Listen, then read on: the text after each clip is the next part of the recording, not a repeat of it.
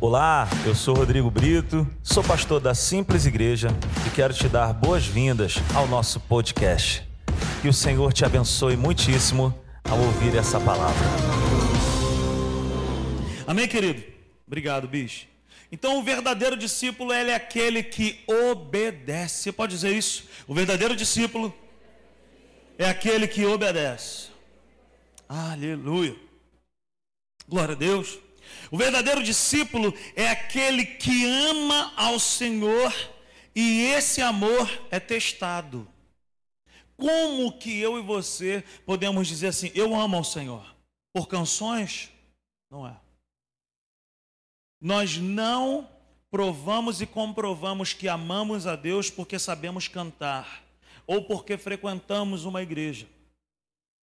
O verdadeiro amor a Deus, ele é comprovado pelo nível de obediência que eu dou a Deus. Pelo nível de obediência que eu tenho ao meu Senhor.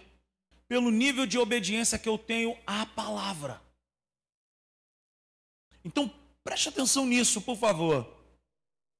Se eu conheço a verdade, se eu sei o que, que a palavra de Deus diz a respeito de alguma coisa, eu já não sou mais inocente em relação àquilo.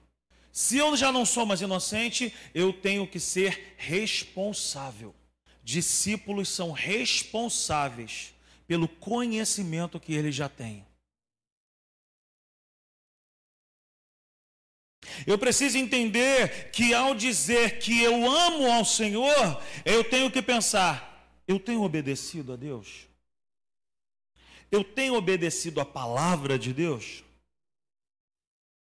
Porque veja bem, meus irmãos, Mateus 28, 20, Jesus ele fala assim: ensinando-os a obedecer a tudo o que eu ordenei a vocês. Qual que é o nível de obediência que Jesus me pede e te pede? Obediência a tudo. Eu não posso andar com Jesus obedecendo 50%, 75%, 90%. Eu preciso atentar-me para aquilo que eu não tenho obedecido a Deus na Sua palavra. Queridos, eu sei que essa palavra não é uma palavra que de repente nós gostaríamos de ouvir. Mas Deus ele tem gerado isso no meu coração. Eu não estou preocupado em encher um galpão de gente. Gente, não estou mesmo. Não estou mesmo. Eu não estou aqui nem um pouquinho preocupado de, ah, nossa, o culto estava lotado, a igreja estava muito cheia. Não estou. Eu quero que a igreja encha, mas de pessoas que venham para cá com esse propósito. Cara, eu quero ser um discípulo verdadeiro.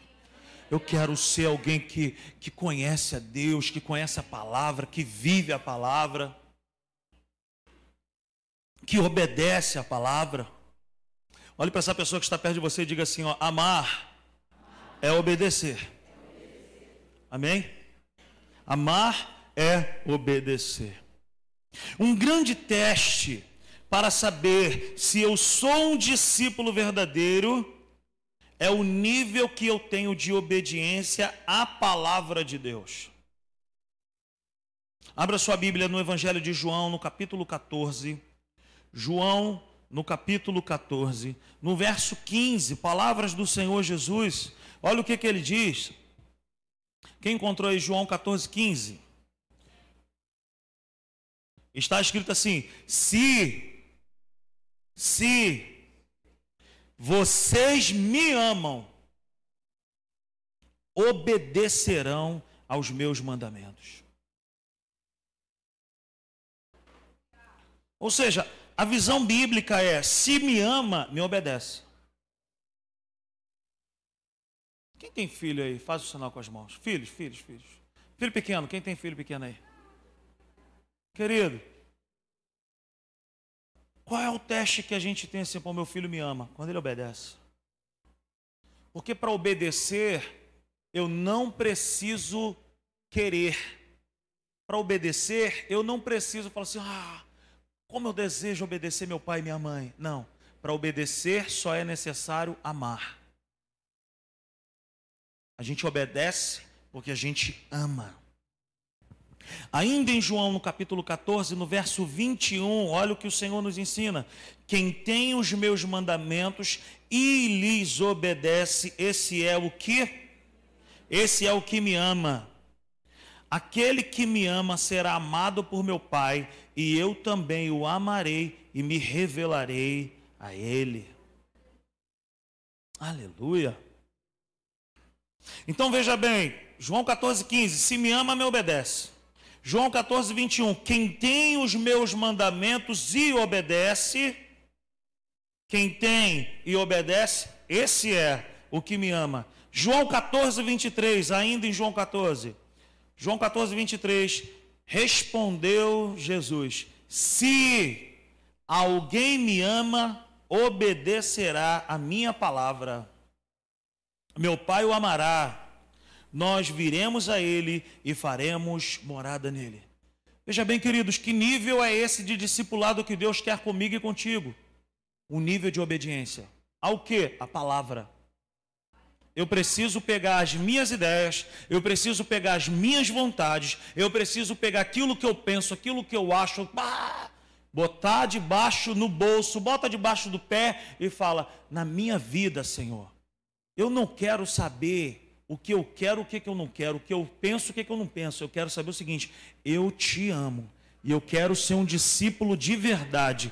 E se for para te obedecer, eu quero te obedecer ainda que venha me doer, ainda que venha passar por cima da minha própria vontade, discípulos obedecem. Meu irmão, discípulos obedecem. E quando se tem conhecimento, se tem responsabilidade. Você já conhece? Você já sabe? Então obedece. Então obedece. Nós não podemos enganar ninguém, eu não estou aqui para isso, nem ninguém que sobe aqui para pregar. Subimos aqui para pregar um evangelho é, fajuto, maltrapilho, um evangelho de uma perna só. Nós não estamos aqui para pregar um evangelho que pode tudo, que pode viver de qualquer maneira, que pode ser de qualquer. Ah, não, está escrito: vinde a mim, todos vós que já. Jesus me aceita do jeito que está. Esse tem sido um dos discursos aí do dia a dia. De fato, Jesus nos aceita do jeito que chegamos, mas Ele jamais permitirá eu estar com Ele da mesma maneira. Amém, querido?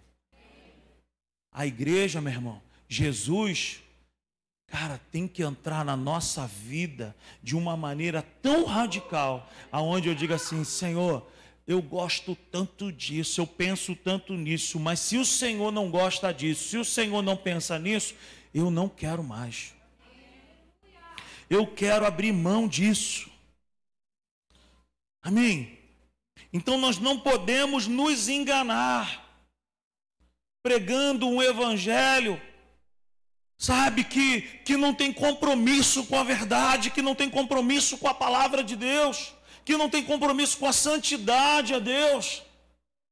Nós não podemos pregar um evangelho dessa forma. Eu não fui chamado para isso, ninguém aqui foi chamado para pregar um evangelho para encher esse lugar aí, ó. Não, nós vamos encher esse lugar. Vamos pregar uma mensagem que é muito tranquilona, igual algodão doce, é doce, doce. O evangelho é doce, querido. O evangelho é a palavra de Deus. O Evangelho é a, é a boa nova de Jesus, mas o Evangelho é vida transformada. Evangelho é vida transformada de dentro para fora. Não pense que eu estou falando de tatuagem, de piercing, pode isso, aquilo, pode gel no cabelo, pode isso, pode ter tupete, pode, vai lá no Joel, faz um tupete maneiro, corta o cabelo. Meu irmão, não estou dizendo nada disso. Pode ter barba, pode, ela tem uma inveja santa da barba do Felipe. Eu chego lá. Pode ter barba, pode não ter barba, pode, ter, pode ser cabeludo, pode ser careca. Irmão, você só não pode deixar de ser transformado. Só não pode deixar de ser transformado. Então preste atenção nisso que eu quero falar assim: olha, nós fomos chamados para sermos discípulos. E discípulos, preste atenção nisso, discípulos amam obedecendo. Obedecem amando. Discípulo obedecerá amando e amará obedecendo. Esses textos que nós acabamos de ler em João 14 nos diz que o nível de obediência que Deus me pede e te pede é obediência que eu já tive ontem, obediência que eu tenho agora e obediência que eu vou ter amanhã. Meu irmão, a obediência que eu tive ontem ficou para ontem. Eu tenho que obedecer hoje. A gente estava aqui no momento do louvor e eu percebi muito, muito forte isso. Esse é o momento do culto que é o seguinte: sai Tira geral, que agora é comigo. Quem sou eu, meu irmão, que vou ficar aqui peitando a direção de Deus? Meu irmão, quando Deus fala, quando Deus manda, quando Deus diz alguma coisa, meu irmão, manda quem é Deus e obedece quem é? Filho. Obedece quem é filho, meu irmão. Dê um forte aplauso à palavra de Deus. Então, os verdadeiros discípulos, eles são aqueles que amam obedecendo eles obedecem amando, e ele obedecerá amando, e ele amará obedecendo. Discípulos obedeceram, discípulos obedecem e discípulos obedecerão. Não existe amor genuíno, não existe amor genuíno se não houver obediência radical. Não existe amor genuíno se não houver obediência radical. Jesus ele fala, ensinando-os a obedecer a tudo o que lhes ordenei. A tudo. A tudo. No grego, no japonês, no aramaico, no inglês, tudo é tudo. Quer ser discípulos? Quer ser discípulo? Obedeça.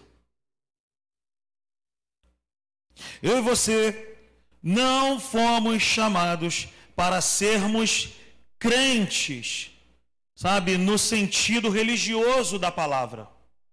Qual é a tua religião? Eu sou crente. Nós fomos chamados para sermos discípulos. E os verdadeiros discípulos creem. Sabe? Então eu e você não somos um crente no sentido religioso, nós somos discípulos que cremos. Isso faz a diferença. Por que, Rodrigo? Porque o discípulo crê certo. O discípulo crê certo. Ele conhece a palavra. Ele sabe orar. Ele ora da maneira correta. Ele entende qual é o tipo de oração que precisa. Por quê? Porque discípulo anda junto. Discípulo reconhece a voz do Senhor.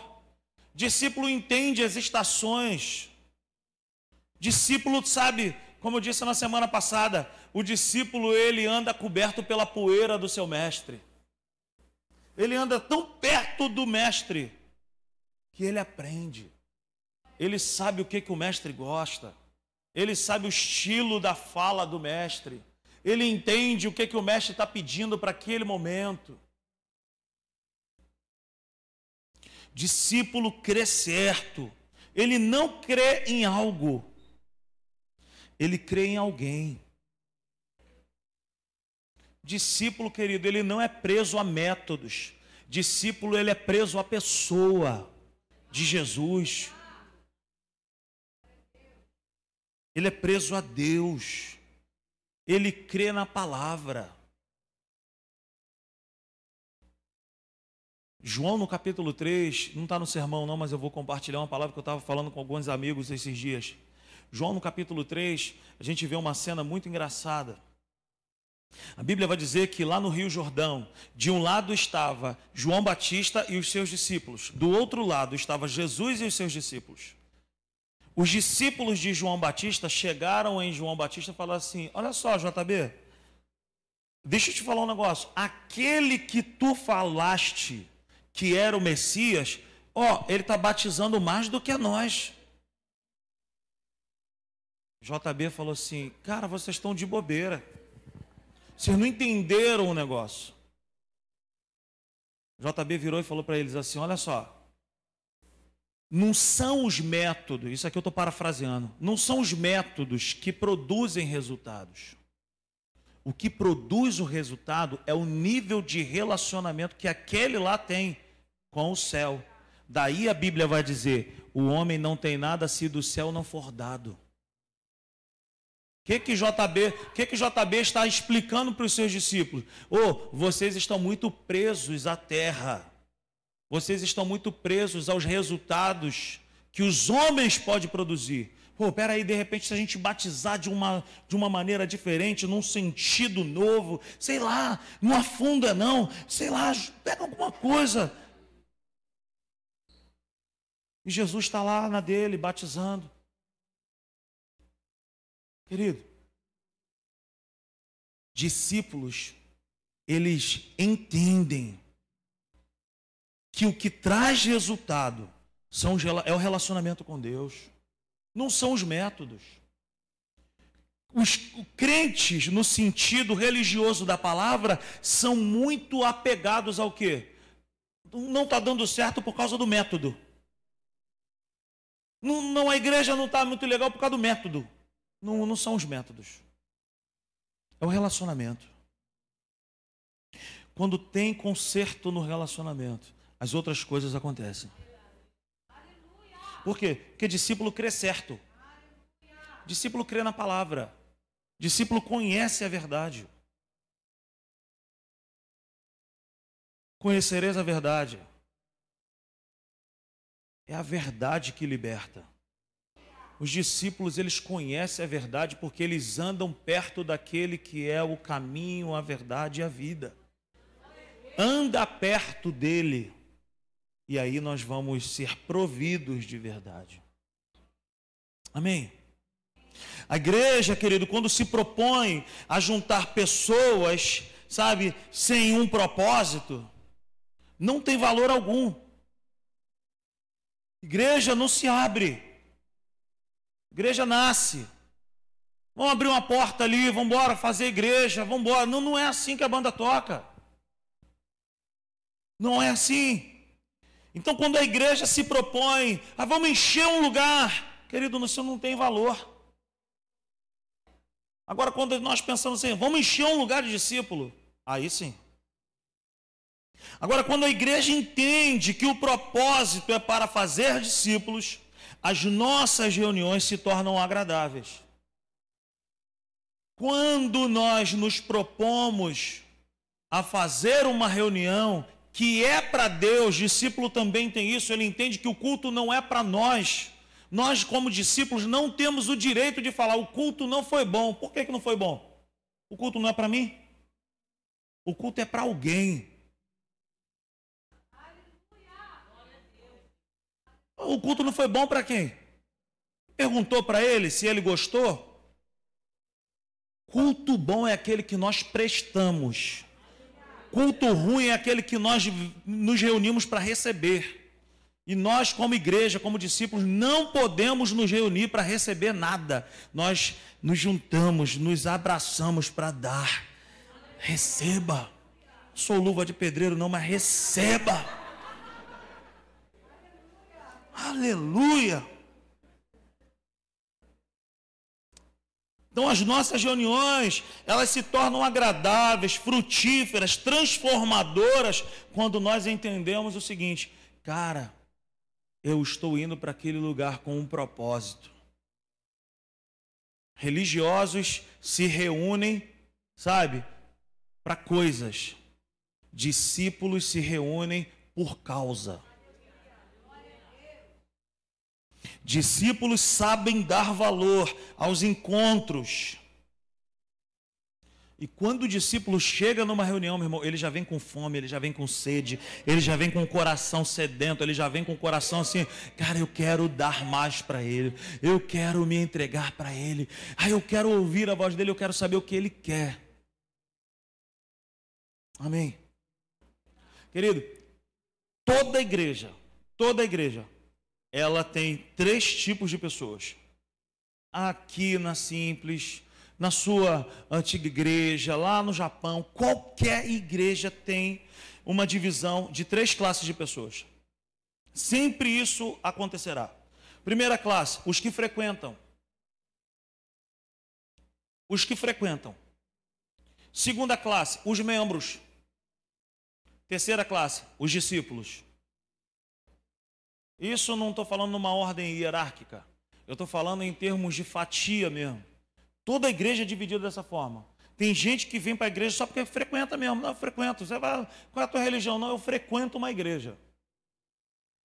O outro, não, eu, eu, sou membro de uma igreja. Eu não perco um culto. Eu tenho até uma cadeira lá que eu colei um chiclete debaixo dela para todo mundo. E tem chiclete nessas cadeiras, hein, gente? Eu tenho uma cadeira lá, que aquela cadeira é minha, porque eu sou membro daquela igreja. E tem os discípulos. Os discípulos, meus irmãos, são diferentes. Quero dar aqui algumas características diferentes aqui, para a gente diferenciar. Primeira classe, os que frequentam. Os que frequentam, eles vêm na igreja por coisas. Eles gostam da música, eles gostam da luz, gostam da fumaça, gostam do x-tudo, eles gostam da festa, eles gostam. Mas só frequenta, cara. Não tem vida transformada. Não cria raízes não tem raiz com Deus, não tem profundidade de conhecimento da palavra. Ele não se, se aproxima de pessoas com propósito de aprender, eles são os que frequentam. Os que frequentam bota defeito. Os que frequentam não estende a mão para fazer nada, não ajuda em nada. Só bota defeito. Esses são os que frequentam. Segunda classe, são os membros, sempre presentes sempre estão presentes. Mas eles podem ser SSS salvos, sentados e satisfeitos. A igreja tem muito crente SSS. É membro da igreja, não falta um culto, chega na hora, mas é SSS. É salvo, vai para o céu, vai morar com Cristo, mas ele, ele só vive sentado e muito satisfeito ele tem um nível de passividade assim, não, dá muito trabalho, eu não vou fazer não, vou ficar aqui na minha, tá tão bom, nossa, apesar do ar-condicionado gelar muito, mas é tão bom. E tem os discípulos. Os discípulos, eles são a igreja. Aonde eles estiverem, eles são a igreja. Eles entendem que aonde eles vão, eles levam a bandeira manchada pelo sangue de Jesus. E os discípulos, eles entendem que, entendem que aonde eles vão, eles também levam o nome da sua igreja. O discípulo, ele é a igreja onde ele vai. Os discípulos, eles se movem não por coisas, mas por causa. Discípulos criam raízes profundas com Deus, com a palavra, com o seu pastor, com os seus irmãos, com a sua igreja. Discípulos têm problemas, discípulos às vezes são complicados, mas discípulos são corrigíveis. Discípulos, eles são assim, sabe, sedentos por transformação. Discípulos têm raízes com pessoas, eles entendem o valor de uma aliança. Discípulos entendem que no dia da alegria ele vai ter alguém para sorrir com ele, mas ele também entende que no dia do choro ele vai ter uma igreja que vai abraçar ele. Deus não me chamou e não te chamou para ser frequentador e nem membro SSS. Deus me chamou e te chamou para ser discípulo. Discípulo também tem algo que é bem bacana. Sabe? Ele é acostumado a olhar para o alvo. Ele olha para os defeitos das pessoas, mas ele não aponta o dedo, ele estende a mão. O verdadeiro discípulo, ele não para a sua caminhada, a sua jornada porque alguém falhou. Ele para para poder ajudar. Ele estende a mão. E Deus nos faz uma pergunta hoje: Quem é você no corpo de Cristo? Você é aquele que frequenta? Você é aquele que é membro da igreja? mas está aí sentado, que está uma maravilha, ou você é um discípulo. E aí, Eu quero que você e eu venhamos a entender o seguinte: ser discípulo é uma decisão. Eu, meu irmão, em 2001, eu tive um encontro com Cristo. Eu me apaixonei por Jesus. Eu, eu, eu, tinha duas paixões que estavam acima de tudo, sabe? Além da minha família, dos meus irmãos, dos meus pais, meus sobrinhos também. Mas lá atrás, eu tinha Sabe, duas coisas que eu achava que eu nunca ia conseguir me ver longe. Sabe, que é o Clube de Regatas Vasco da Gama. Que eu era fanático, fanático, fanático, ao ponto de quando já não tinha mais unha para roer, eu roía a mão, os dedos. E eu tinha, sabe, um amor pelo samba. Nada contra o ritmo. Amém? mas eu era alguém fascinado pelo samba e coisa e tal. Quando eu me converto, eu, eu, eu, eu ficava falando assim: será que um dia eu vou conseguir deixar? Será que eu vou conseguir abrir mão? Oh, nenhum pastor pediu para eu abrir mão. Ninguém apontou o dedo para mim mandando eu abrir mão. Mas a mesma palavra que me consola, é a palavra que me confronta. Ponto que eu sou amado, eu entendo que eu sou corrigido, confrontado. E no tempo do Senhor, Deus ele começou a abrir o meu entendimento, clarear o meu coração, dizendo para mim, ó, vamos começar a tirar algumas coisas aí Discípulos são abertos para um tempo de lixa. Eu quero te aperfeiçoar, meu filho. Eu tenho um projeto na tua vida. Eu tenho algo para fazer na tua história. Mas se você não se abrir para isso, se você não abrir teu coração para isso, eu não tenho como usar vaso sujo. Deixa eu te limpar. Deixa eu te lixar. Mas vai doer. Mas eu sei fazer de um jeito eu sei fazer de uma forma que você jamais deixará de estar nas minhas mãos. Desce para a casa do oleiro, discípulo recalamandaramacebe, orecalamantarabachai. Discípulos, eles não esperam ser jogados para a casa do oleiro. Discípulos, eles entendem que a mesma palavra que confronta, que sabe, que consola, ele desce. Discípulo desce. Discípulo se humilha, discípulo entende, humilhai-vos a Deus. Humilhai-vos a Deus. Oh, Senhor, tem uma oração que quase todo dia eu faço. Senhor, quem sou eu sem a tua presença?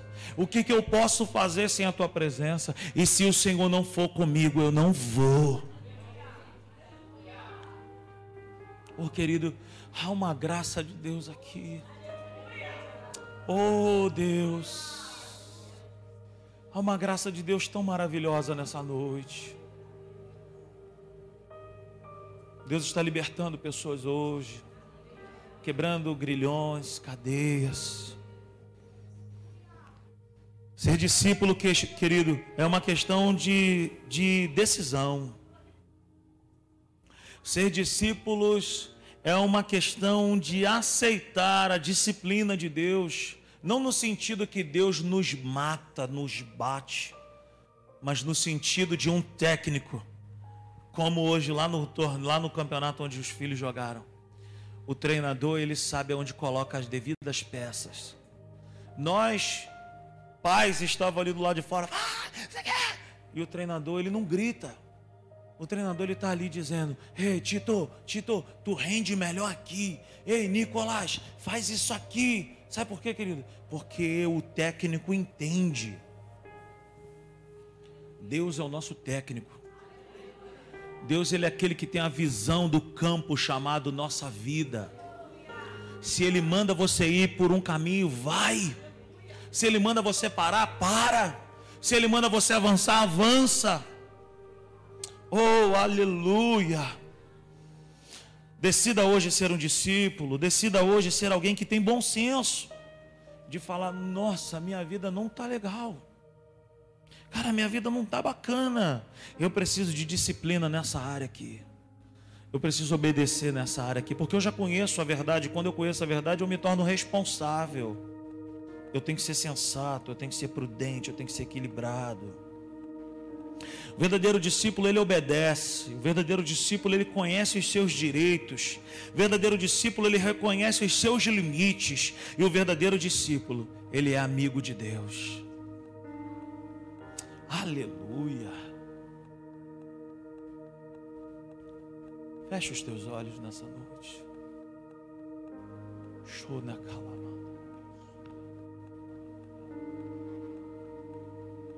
Uma graça de Deus aqui. Há uma presença de Deus tão poderosa aqui hoje. Ah, Senhor. Ah, Deus.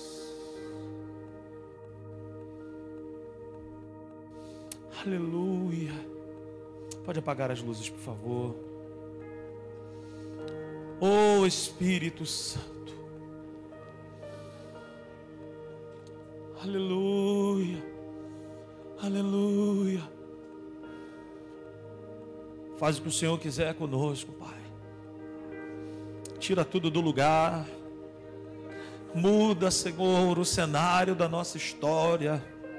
Arruma, Senhor, as bagunças que podem haver dentro, no nosso coração. Arruma gavetas hoje dentro de nós. Coloca tudo no seu devido lugar. Ah, Senhor, nós queremos ser uma igreja que te ama, Senhor. Nós queremos ser uma igreja que ama a tua palavra, que te obedece.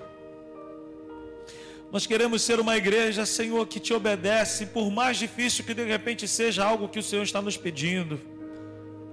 Mas nós queremos ser uma igreja que te ama, acima das vontades, acima dos prazeres. Queremos dizer: te amamos, te obedecemos, te servimos com integridade. Fica de pé no seu lugar. Eu sei que nós estamos já há três minutos com a hora avançada, mas eu percebo uma graça de Deus tão grande aqui nesse lugar queridos. Há uma presença de Deus aqui, querido. Há uma graça de Deus aqui nesse ambiente. Eu não quero jamais perder isso. Eu não quero ser alguém que perdeu a sensibilidade. Eu não quero ser um frequentador de igreja quero. Eu não quero ser um pastor de uma igreja grandona, cheia de gente que não tem compromisso com a verdade, que não tem compromisso com a palavra. Eu quero ser pastor de uma igreja grandona, mas de um povo que ama ao Senhor, de um povo que ama a palavra, de um povo que ama a verdade e que põe a palavra de Deus em ação, que obedece Senhor, se isso for verdade, Senhor, no nosso meio, Pai, que caia a tua presença aqui nesse ambiente agora. Fica à vontade aqui, Senhor.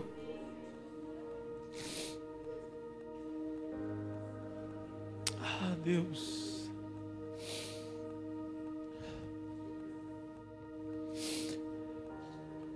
Abre os teus lábios nessa noite, fale com Ele, fale com Ele. Peça perdão a Ele se você fez algo que entristeceu o coração dele. Se você entristeceu o coração do Espírito Santo, peça perdão nessa noite. Se você precisa se reconciliar com alguém, discípulos pedem perdão.